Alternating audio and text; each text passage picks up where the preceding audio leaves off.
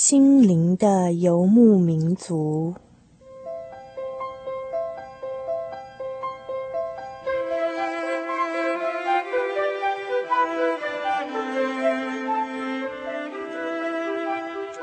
在这个谁都不管谁的后现代社会里，每一个人的心灵都是游牧民族。成长的过程就是寻找的过程。每一颗漂泊的心灵，其实都在寻找生命的绿洲。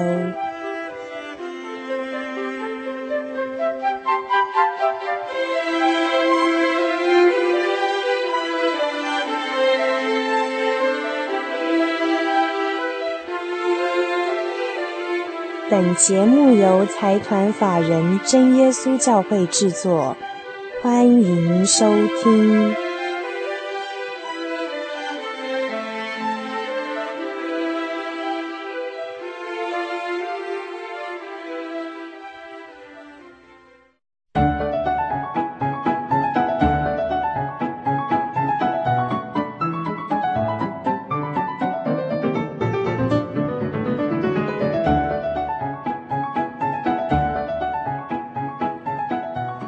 心灵的游牧民族，在空中的朋友，大家好，我是 Kevin，欢迎大家今天再次打开收音机来收听我们的心灵的游牧民族广播节目，一同踏入我们的游牧草原，和我们一同分享。在这个礼拜里啊，不知道您的心情有没有受到很大的波动？那就是每次不论打开报纸，或是回到家里在看电视、看报纸的时候，是不是都发现？所有的焦点都集中在中东地区这个美伊战争的这个新闻里呢。每天我们看到电视上面这个火爆的这个场面啊，都在看美国今天到底又端出什么样新进的一些武器来对付伊拉克这一块土地。我们也看到在双边的冲突里，那种紧张的气氛蔓延开来的时候呢，就导致传到我们这边台湾，觉得在生活上面真的是有很多的受到波及的地方。举例来说，当我们以前去加油的时候，可能只要加个几百块，现在可能都要上千元了。那反映在我们整个社会现象来看，大家开口闭口就提到说开始打了，开始打了，接着就问：哎呀，不知道什么时候才会打完？这个战争对人类的历史来说，真的是又残酷。又现实的一件事。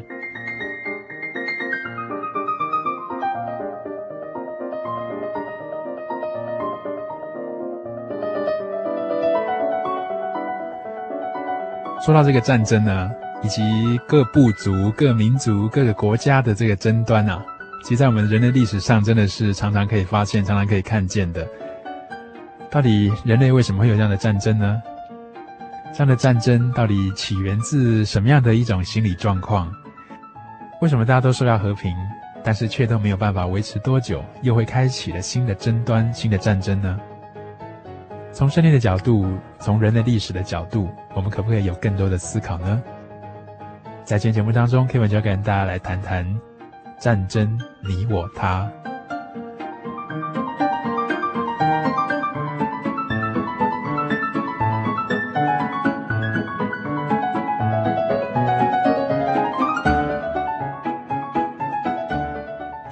会说到一场战争会开启哦，一定有它的一些原因和它的一些导火线。在过去，这个共产阵营和资本主义阵营的这样的一种对立啊，其实存在的是两种不同的价值观跟不同的一种生活方式，彼此都想要改变对方，彼此都坚持自己的是最好的。在这种冲突之下，所以也就有这样的一种冷战时期的这样一种对峙。但是我们观察最近这几年啊。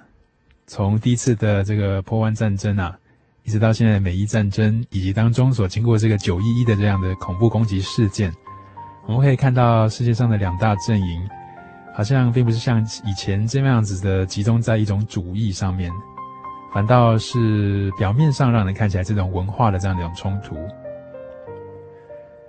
那开启一个战端，一定有它的一些原因，有些时候可能是彼此的这样的观点、价值观不同。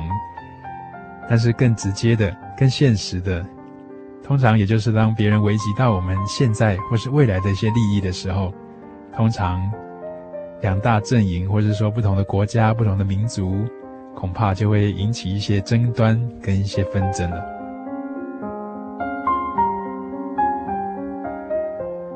以我们最近观察很多的新闻报道跟不同的一些意见，哈，我们会发现，其实，在全世界来说，大家都蛮反战的。所谓的反战，也就是希望能够让这个世界维持在一个和平、和谐、没有冲突、没有战争的这样一种状况下。我们说和平，和平，哪一个人不希望有和平的生活呢？哪一个人愿意自己的孩子上战场去，或者是平白无故的被战争所波及？在看到美伊冲突这样的这种战事里啊，其实让 Kevin 想起很多很多的电影，很多很多的故事情节，更有很多是真实的发生在我们的历史上，发生在其他国家的这样的一个历史。其中一部让人觉得非常深刻的就是《辛德勒名单》这一部描写德国的纳粹怎么样去逼迫、杀害犹太人的这样一种记录。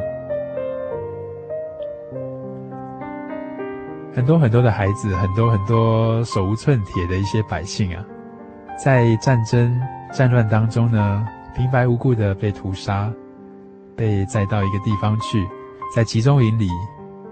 默默的被惨无人道的对待，默默的死去。最近 Kevin 在看新闻报道的时候啊，有一个非常让人鲜明的一个图像，不知道听众朋友是不是也同样有留意到？那个是在一个地下室的防空洞里啊，在伊拉克这个地方有许多的平民百姓，当中有几个小孩子，男孩子。跟他们的妈妈就并排的这个躲在这个防空洞这个地下室里，虽然只是新闻的画面这样闪过一下可不可以感受到那种坐在那里心里很无奈，可能心里在问说：为什么会发生这种事？为什么要打仗？你们为什么要打我？什么时候可以结束？我可不可以活着？见到明天的太阳呢？我的家人会不会因为这样就死去？假如我死去了，谁来照顾我的家人？假如我受伤了，有谁能够救我呢？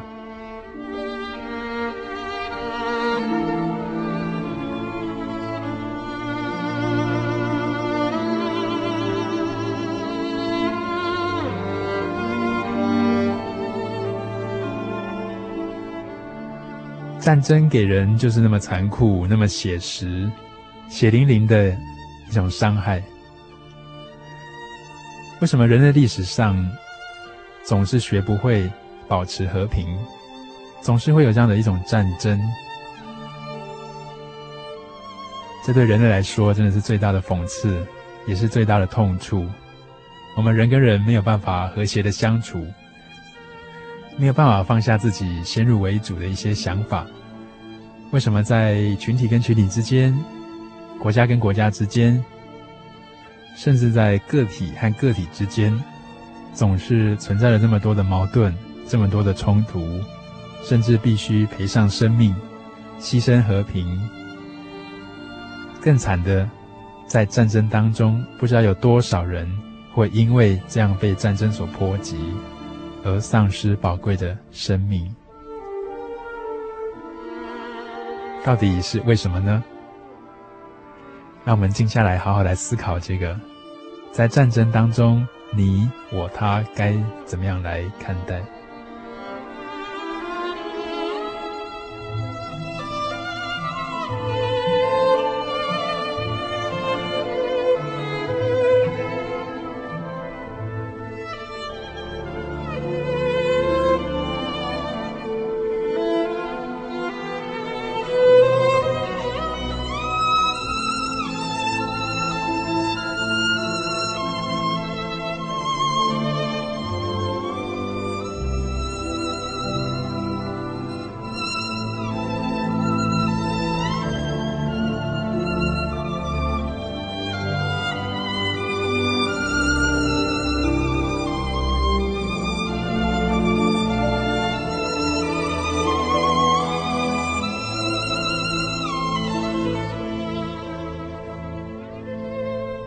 其实我们说到这个战争啊，听众朋友不知道您知不知道哈，在圣经的这个记载里面，第一场战争不知道是在哪里，不知道您清不清楚？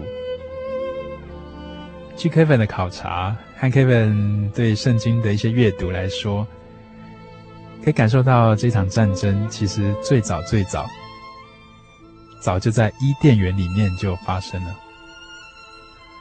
怎么说呢？听众朋友可能都听过亚当和夏娃的故事。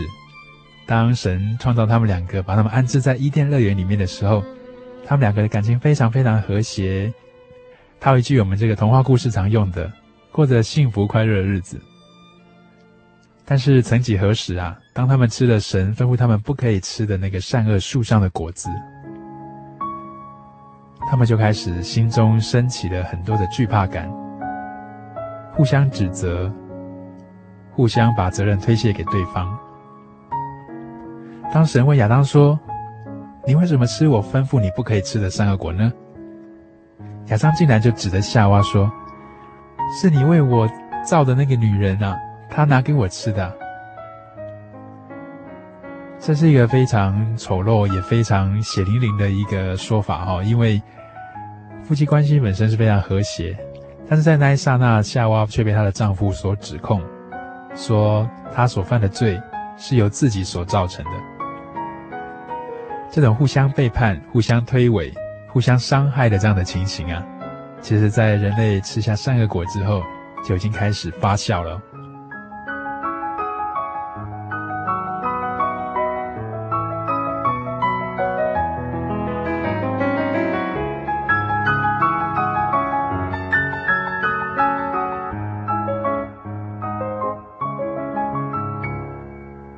来，亚当和夏娃他们离开伊甸园之后，开始生儿育女。他们所生的子女有没有过着和谐和幸福快乐的日子呢？很巧的，答案竟然是绝对没有。因为圣经有记载说，他们的儿子，一个叫亚伯，一个叫该隐。这个当哥哥的这个该隐啊，有一天竟然因为嫉妒他弟弟，竟然拿刀把他弟弟给杀了。就在人类的第二代啊，就发生这样子惨绝人寰的这种凶杀案。我们可以感受到那一种战争、那种冲突，有时候反倒是从一个人的这个心所发出来的。所以在开启战争的这个时候，一个司令官、一个将军、一个下达作战命令的这样一个人啊 k e 其实非常想了解。当他心里面去做这样的决定的时候，不知道他是不是很犹豫，不知道他是不是很挣扎，他是怀着什么样的心情呢？是愤怒，还是一种非常经过深思熟虑所做的一个结局？因为他一定知道，当他下达这样的命令跟这样的决定的时候，有多少人、多少家庭、多少无辜的孩子、多少手无寸铁的百姓，必然受到战争的波及。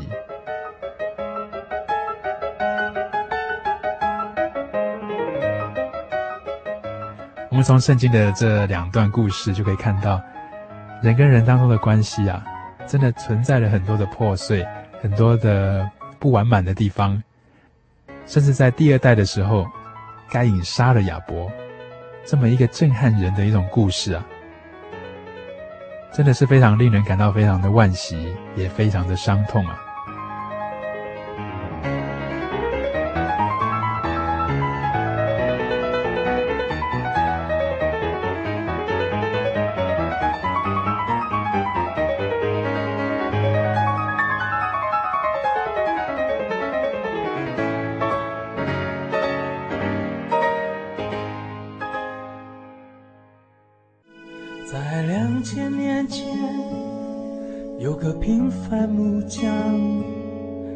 是神子耶稣，为爱从天而降，世界仿佛第一次看见曙光，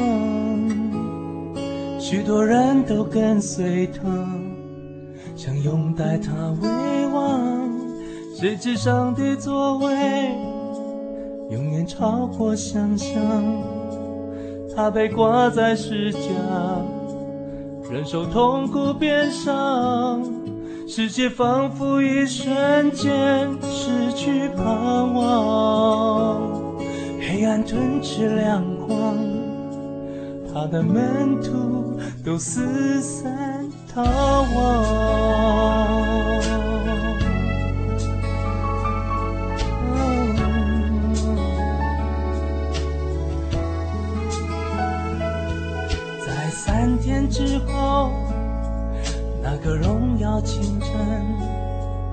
他从死里复活，空留坟墓洞穴，世界第一次真正迎接天堂，万物齐声赞美神的奇妙作为，耶稣他。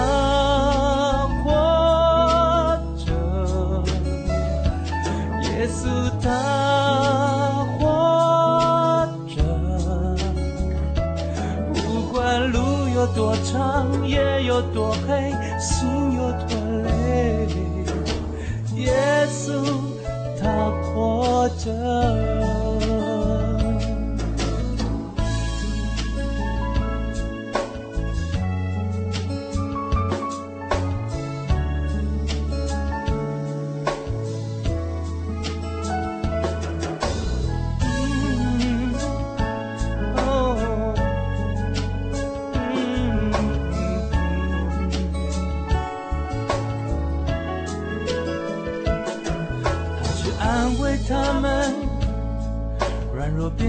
强壮，门徒手无寸铁，却能撼动世界。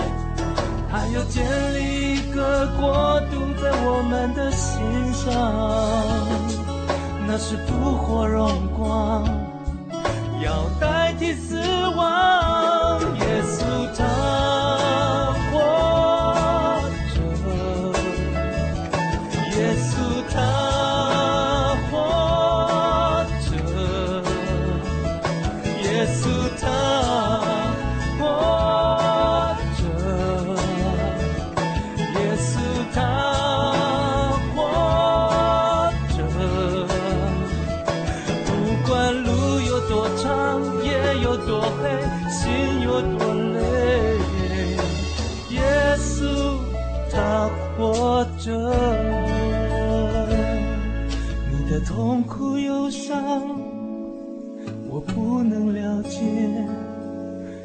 山穷水尽，也许沧海桑田，但是我知道十字架上。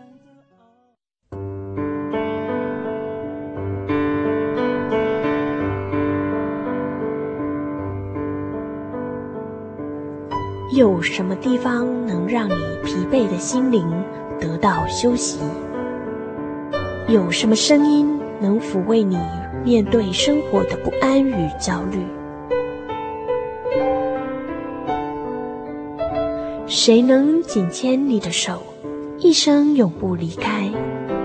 谁能为你擦去眼泪？谁能为你舍弃一切？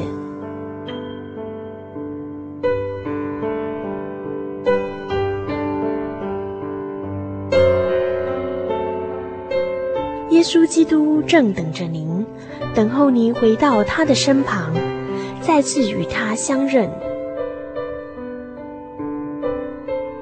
欢迎您至各地真耶稣教会，让我们的疲惫与不安，在他怀中得到安歇。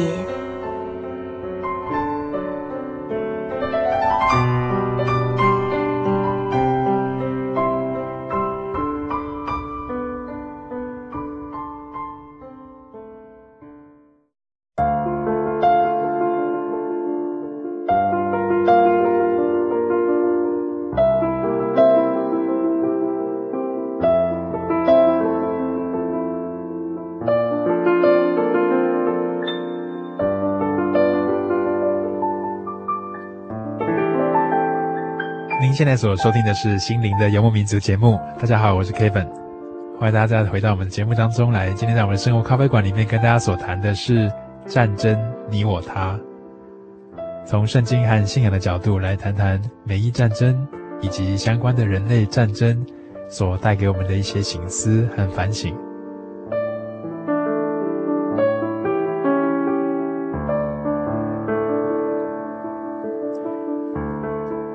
最近 Kevin 在观察这个美伊这个战争的这样的战事里啊，有几个很发人深省的一个经验，蛮值得跟听众朋友做分享的。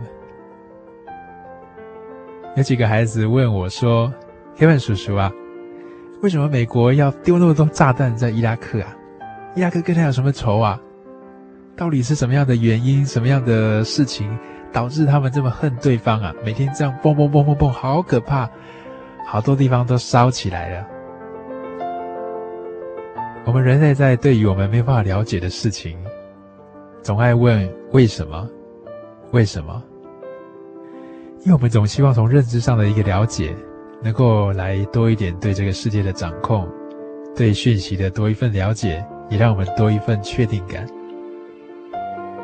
简单的来说，美国会攻打伊拉克，可能和生化武器有关，也可能和石油有关。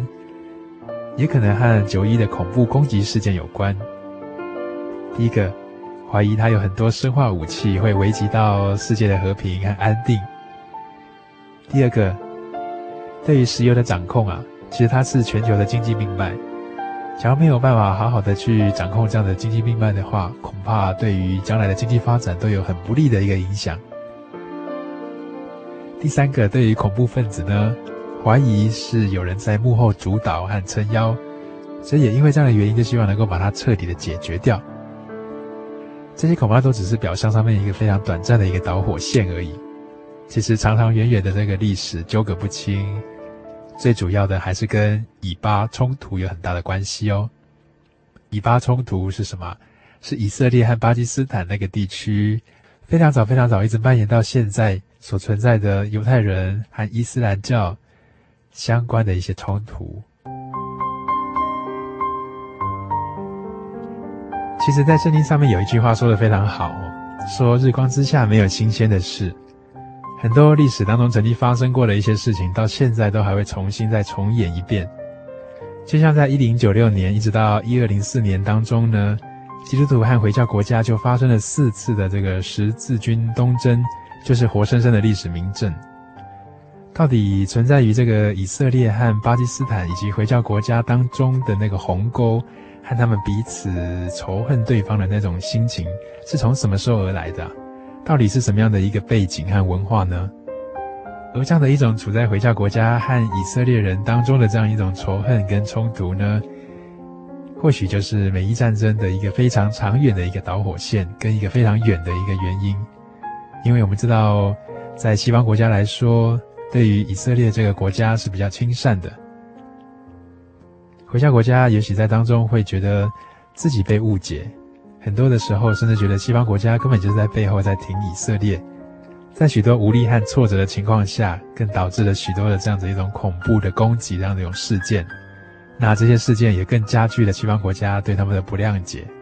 其实我们要了解这个美伊战争最核心的关键，我们可以从圣经来做一个了解。也从圣经的一些历史故事、历史事实来做深入的探究哦。在谈到圣经的历史故事啊，我们就必须要谈到一个非常重要的一个人，就叫做亚伯拉罕。亚伯拉罕可能听众朋友有些人听过，但是或许听众朋友有些人并不是那么熟悉。在北阿拉伯人说这个亚伯拉罕是他们的先祖，以色列人呢更确定的说亚伯拉罕就是他们的祖先。这两群人啊，都说亚伯拉罕是他们的祖先，可是这两群人却又吵得那么严重哈、哦，这到底是怎么回事呢？是兄弟鬩墙吗？其实我们从圣经来看哈，这个亚伯拉罕在他还没有一百岁的时候，神就带领他亲自把他从他的家族当中呼召出来，并且对他说，在你一百岁的时候，我要应许要赐给你一个儿子哦。这个儿子是因着应许而生的，是神答应承诺要给他的。但是左等右等啊，亚伯拉罕跟他的原配这个撒拉，很久很久都没有生孩子啊。在焦急和等待当中呢，他的太太就想了一个妙招，就为他的先生啊去物色了一个女子，把这个女子给他先生当妾。那他的先生就从这个妾生了一个孩子，叫做以实玛利。那这个以实玛利呢，就是北阿拉伯人他们所公认的他们的祖先。那这个以实玛利呢，他虽然是亚伯拉罕的长子，但是他却不是从原配所生的，也不是神所应许要赐给他的那个孩子。神所要赐给他的孩子啊，在他一百岁的时候，果然。从他的原配生出了一个孩子，叫做以撒。这很奇妙啊、一百岁的一个老阿妈，她可以生一个孩子哦，这真的是非常大的一个很奇妙的一个神迹。那也因为这样的一个事情啊，所以让亚伯拉罕铭记在心。他知道这个孩子是应许而来的。那在成长的过程当中啊，当然两个孩子跟他们的妈妈一大一小的。总会有一些纷争和一些吃醋啊，或是一些争端而起哈、有一次啊，这个撒拉实在受不了了，他觉得以实玛利一直欺负他的孩子，他就想尽办法要把这个啊以实玛利和他的妈妈，就是这个小老婆啊，把他赶出去。那也因为这样子呢，以实玛利就跟着他的妈妈，在那个时候就离开了亚伯拉罕的地方。独自在旷野当中行走。我们回顾这样的一个故事啊，会发现，其实两大民族是根源于同样一个先祖，但是在后来却发展演变，变成两个民族互相争斗这样的一种惨剧啊，实在是让人看得很不忍心。那或许有人会在背后说，那这个基督教的神啊，是不是只爱这个以撒？所传留下去的子孙，而不爱这个以实玛利呢？其实啊，当时的亚伯拉罕也是真的很不忍心，他感到很忧愁，因为他这样是很不负责任也很不道德的行为啊。因为这个以实玛利毕竟也是他的孩子嘛，要他赶走自己的亲生儿子，真的是于心不忍哦。可是神对他说：“你可以允许他们离开这个家。”我们读到这里可能会有一个疑惑跟一个纳闷哈，觉得说这个神为什么那么残忍呢？既然忍心让这个孩子跟他的妈妈哈，就自己去旷野当中颠沛流离这样子，其实神看得更远，看得更清楚。假如这个以实玛利亚一直留在这个家里面啊，搞不好他会过得很辛苦，因为撒拉恐怕会继续的欺负他们，虐待他们。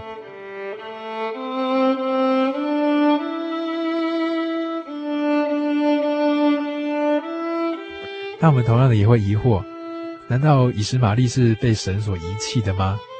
其实我们只要仔细看圣经的话，会发现这个以实玛利啊，天上的神也两三次应许说他的后裔要非常非常的多，并且在旷野当中啊，神听见了这个夏甲和以实玛利他们在旷野当中的这个很困苦的这样情况，常常看顾他们的需要，并且圣经记载了两次，当他们处在绝望的时候。还介入帮助他们，所以可见啊，这个以实玛利绝对不是神所遗弃的子民啊。特别以实玛利这个名字的意思就是神听见，因为神听见他的苦情，听见他们受到这样的困苦的一个感受。那从反方面来思考的话，我们可能会问：为什么阿拉伯人呢，对于基督教或对于以色列人和犹太人会这么如此的反感？如此的感到厌恶，感到抗拒呢？很多时候，最主要的原因，总在于在互动当中，基督徒和回教徒、以色列人和阿拉伯人，没有互相把对方真诚的来对待，总把对方当作仇敌，甚至忽略了说，这些阿拉伯人，他们也是神所爱的子民啊。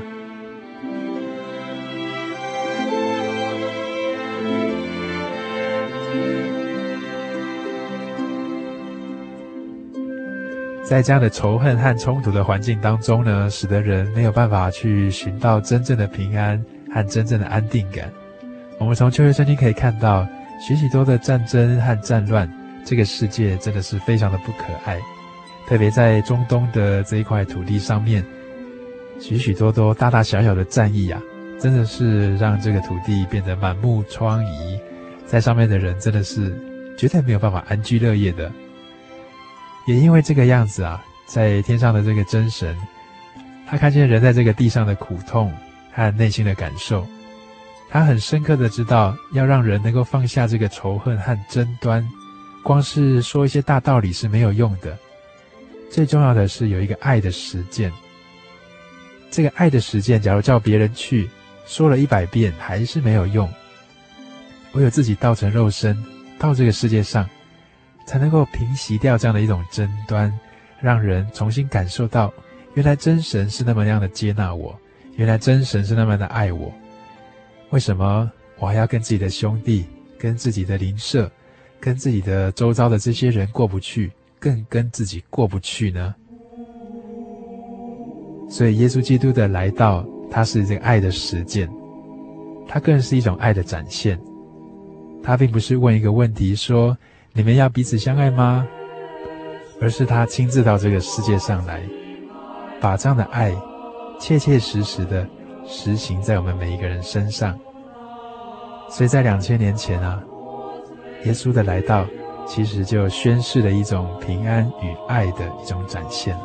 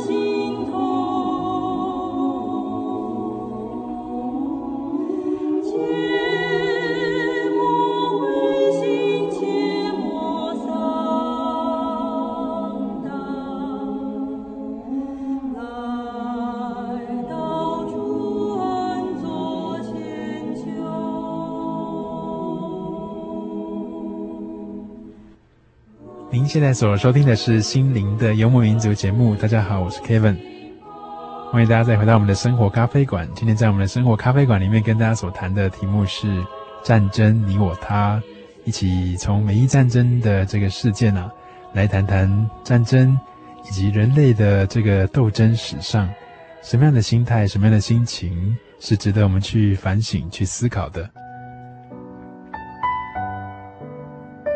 在圣经当中，啊，耶稣快要受难的时候，也就是他快要被他自己所亲爱的人卖掉，甚至被杀害的时候，有一次他跟门徒说：“你们要彼此相爱，像我爱你们一样，这就是我的命令。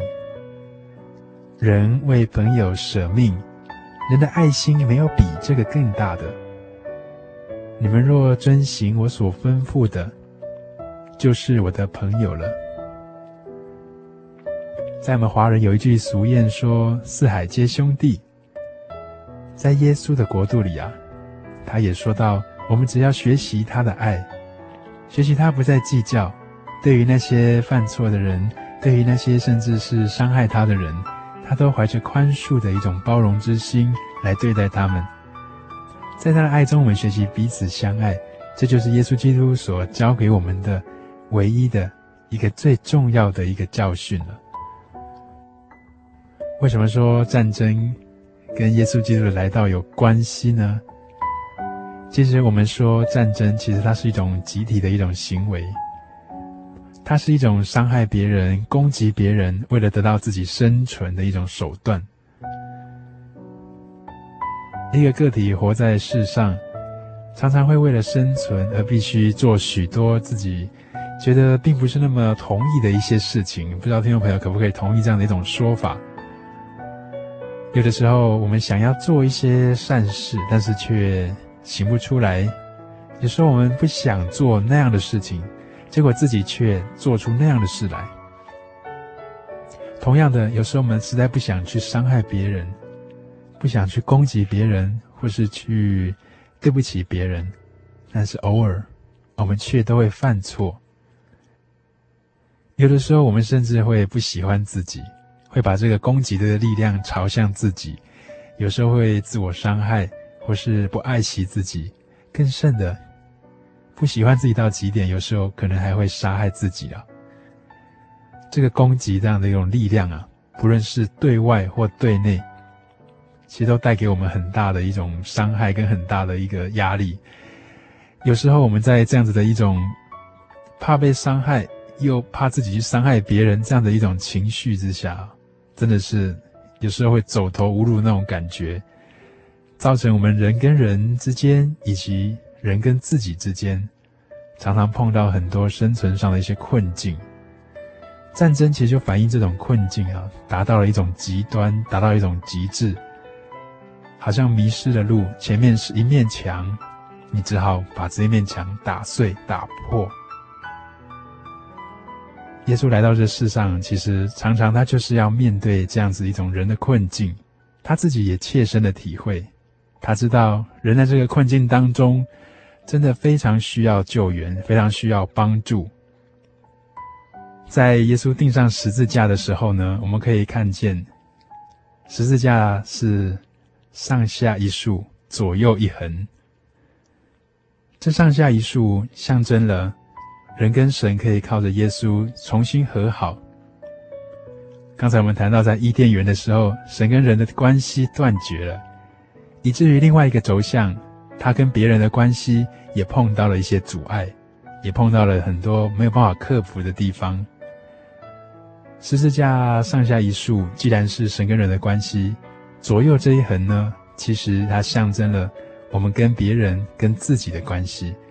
也能够在耶稣的爱当中，真切的去体会，真切的去有一个改善。为什么呢？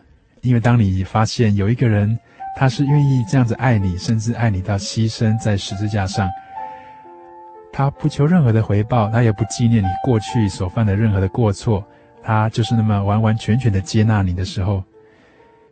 你怎么能够再回过头来去要求别人，要求你的弟兄，要求你的朋友，要求那个曾经伤害你一点点，或是伤害你某个部分的人？你没有办法再用高标准去要求别人，因为耶稣他并没有用任何的标准来要求你啊。在这个宽恕当中，当你被释放的时候，你也才能够从自己所建筑的这个牢笼当中自己走出来。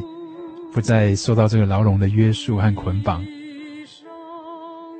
接下来跟大家分享的是这首福音诗歌创作《十字架上的耶稣》。常常我们会觉得要消除战争啊，要从教育来着手，要告诉下一代，战争是可怕的，和平是无价的。但是几个世代过去了，人类终究没有办法学会怎么样去用自己的力量来达到和平。在利益的冲突上面，我们常常没有办法放下自己，以及放下对别人的一些仇恨。唯有在十字架上，那一种全新的体会，因为一个人为你而牺牲，无怨无悔、无条无间的那种感动啊，真的能够救赎你。十字架上的耶稣，跟大家分享这个全世界、全人类最重要的一个信息。耶稣在十字架上为你我牺牲。闭上双眼，举起双手，默想施教，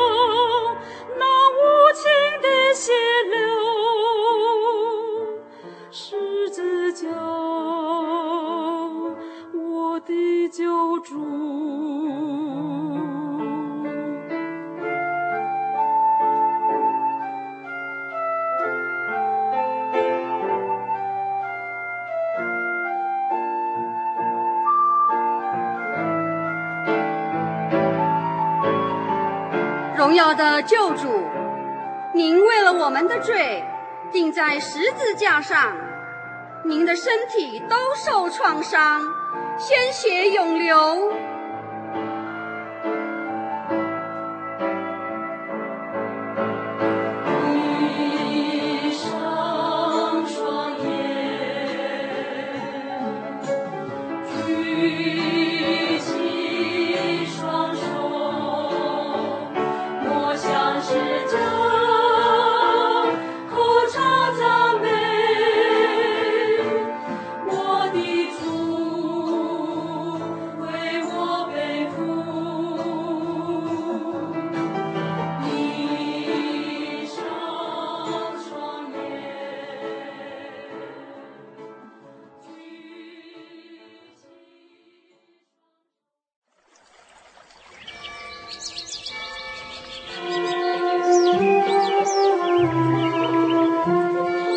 在这个地方，您可以找到生命的平安。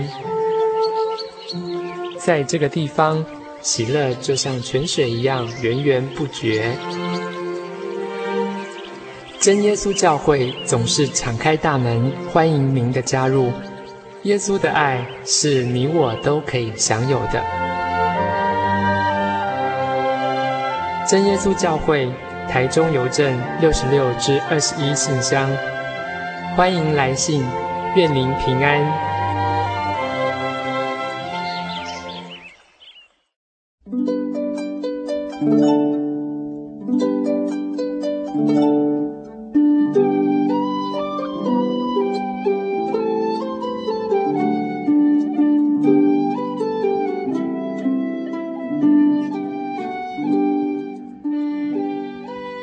现在所收听的是《心灵的游牧民族》节目。大家好，我是 Kevin。在今天生活咖啡馆里面啊，跟大家谈到的是战争你我他。在这个地球村里啊，每个人都很容易被任何一件发生的事情所波及、所影响。更难过的是，透过电视画面，任何让人心酸的一些画面，跟战争所造成一些后果。我们都马上可以看得见。随着战争而来的是很大的这个难民潮，许多的人颠沛流离，四处去逃难，四处去躲避。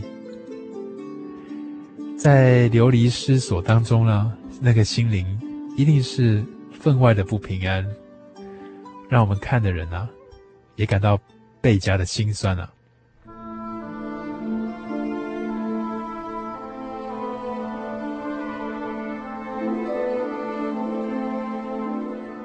从那个战争非常细、非常微观的层面来看，我们去注意看，在逃难的人们脸上所刻画的那种面容，根本仿佛可以体会到，其实耶稣基督当年他来到那个犹太地区的时候，刚好在这个中亚非三大板块的这个中心点。当时的犹太地也是受到罗马帝国的统治，人民也是过得非常颠沛流离。并且受到压迫的一种生活。每回耶稣站在他们中间，跟他们说一些人生的道理，说一些小故事，勉励他们要怎么样能够得到心灵的平安的时候，每一个从远地来的人，想必在脸上也是刻画着非常沧桑的一些面容吧。在两千年前所产生的安慰效果，在两千年后也一样的安慰着我们。今日的世界和今日的战争，其实太多太多都是因为种族的对立、彼此的轻视和隔阂所造成的。当年耶稣来到这个世上的时候，他亲近社会上所不接受的人，他看重那些被别人所唾弃的人，他更亲手去接触那些被种族隔离的这样的一种观念所辖制的一些人。也因为耶稣的这样的示范，让我们知道，我们必须要将他的爱散播在每一个人的周围，让你我他都一样，同得福音的好处啊。在我们节目稍早所说到的，亚伯拉罕有两个儿子，这两个儿子，一个是原配所生的，一个是使女这个妾所生的，一个叫做以撒，一个叫做以实玛利。其实这两个儿子啊，跟后来耶稣释放我们有点关系哦。一个是带着应许所生的以撒，在圣经里面，这个应许常常带着很多重的一种观念。应许的是这样的一个儿子，应许的是要给全世界人类的一个救世主。接着，在耶稣升上天之后，他又应许要赐下圣灵来给我们。然后他并且应许，在将来他必要再来接我们回到他为我们预备的天家。这许多许多的应许啊，一个一个都实现了。耶稣他也降生了，等他升天之后，也真的赐下圣灵来了。接着，我们所要等待的就是耶稣他再到这个世上来带我们回天家的那一刻。所以在加拉太书说到，现在最重要的是那个在上的耶路撒冷。过去那个律法时代的那个西乃山，就是颁布律法的地方，以及后来在王国时代，以及我们现在属世的这个非常光荣、非常灿烂的古城，这个耶路撒冷，这两个都已经过去了。最重要的是那个在上的耶路撒冷啊！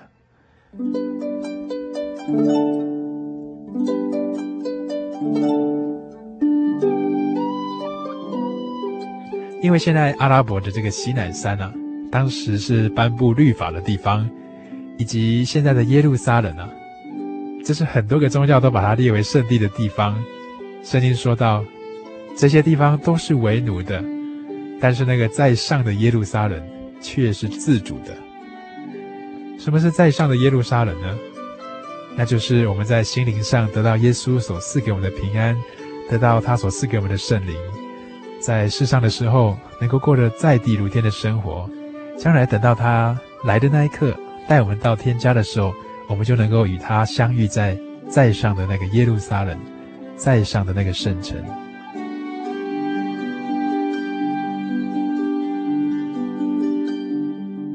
所以每个基督徒都非常期盼耶稣能够再来。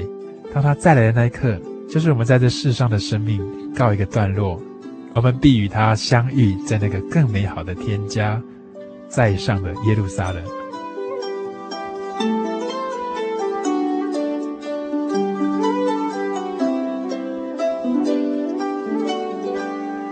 所以在我们的生活重心上，我们真的觉得那个在上的耶路撒冷真的是最重要的。那么，面对在地上的这个非常丑陋的这个战争呢，其实圣经提供我们非常好的一些面对态度，那就是信心、盼望、爱心、信望爱。我们相信那个在上的耶路撒冷，我们心存着盼望，在地上的每一天，我们不论被带到什么样的场景、什么样的环境，我们都展现耶稣所交付给我们的爱，把它在生活当中实践出来。在生活当中啊，纵使有像战争这么让人不愉快，或是让人家觉得有点窒息感的这样一种社会事件，但是在爱中，我们就拥有阳光。纵使我们现在所处的环境啊，好像也有时候会受到一些战争的这样一种心理的阴影所笼罩着，但是圣经告诉我们，在爱中真的是没有惧怕。如果我们得到这个平静又安定的这个暑天的福音啊。生活真的可以在黑暗蔓延的时候，重新得到光芒，重新得到光亮。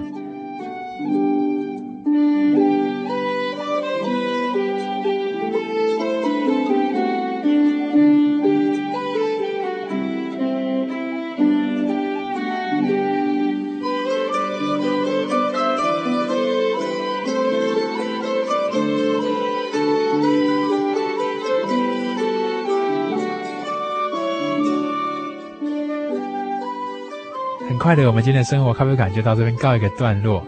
假如听众朋友您听了今天这一集节目啊，你觉得对基督耶稣这个平安的福音和他所实践出来这个爱，感觉到蛮有兴趣的，想多进一步来了解，我们都非常你参加我们的函授课程哦。你也可以上到我们的喜信网站来浏览相关的一些讯息，或者是写信传真给 Kevin 和我们的工作同仁，我们都非常乐意的为你解答，或是提供您所需要的一些服务。来信你可以寄到台中邮政六十六支二十一号信箱，台中邮政六十六支二十一号信箱，或是传真到零四二二四三六九六八零四。二二四三六九六八，或是上我们的喜信网站 j o y 点 o r g 点 t w j o y 点 o r g 点 t w。你可以在我们网站上面浏览许多跟信仰、跟生活有关的一些讯息。只要你愿意的话，你都可以 mail 给我们哦。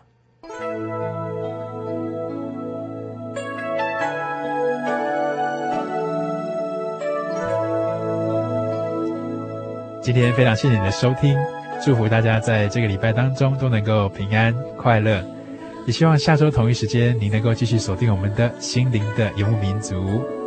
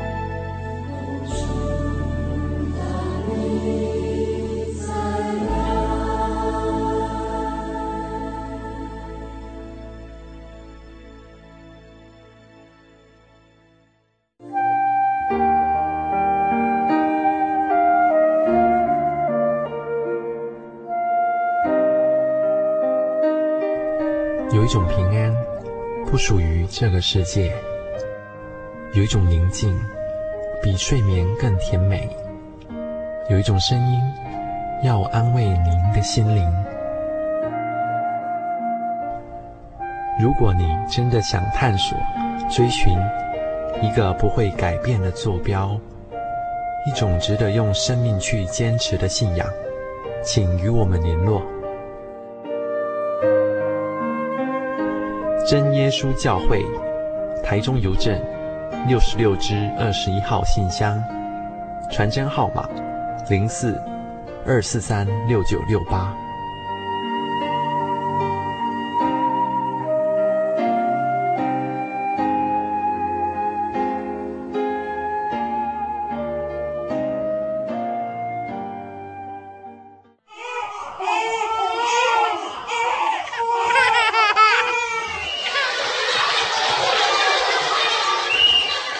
情留声机温馨登场。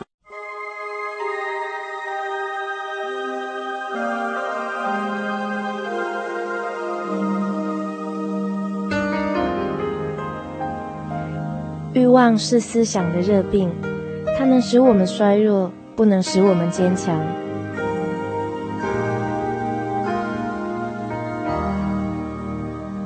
有位计程车司机将一包垃圾放在后车座上，忘了拿去丢。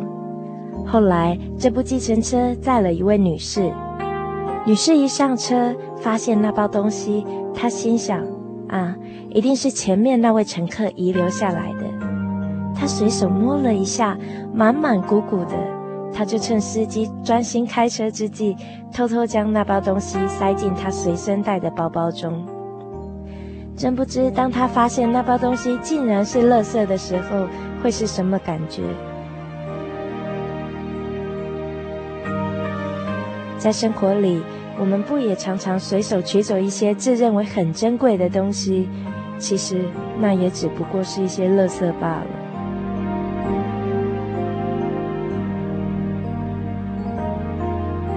中国北方用驴推磨，怕它懒惰不肯用力。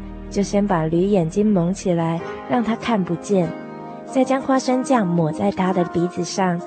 驴子闻到香味，以为前面一定有好吃的食物，就会拼命地往前冲。其实，我们也常常追逐这个，追逐那个，到头来往往也是空忙一场，跟驴子又有什么两样呢？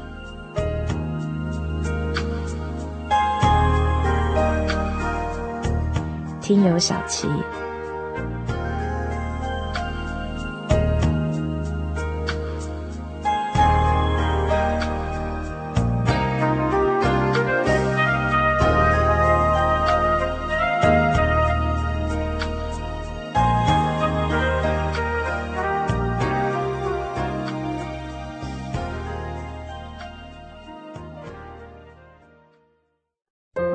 对圣经的道理好有兴趣哦，可是又不知道怎么入门哎。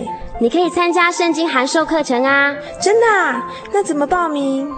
只要写下姓名、电话、地址，寄到台中邮政六十六支二十一号信箱，很快的，你就会收到第一课的课程了。赶快去寄吧。嗯。圣经函授课程能循序渐进地引导您更了解耶稣基督的福音。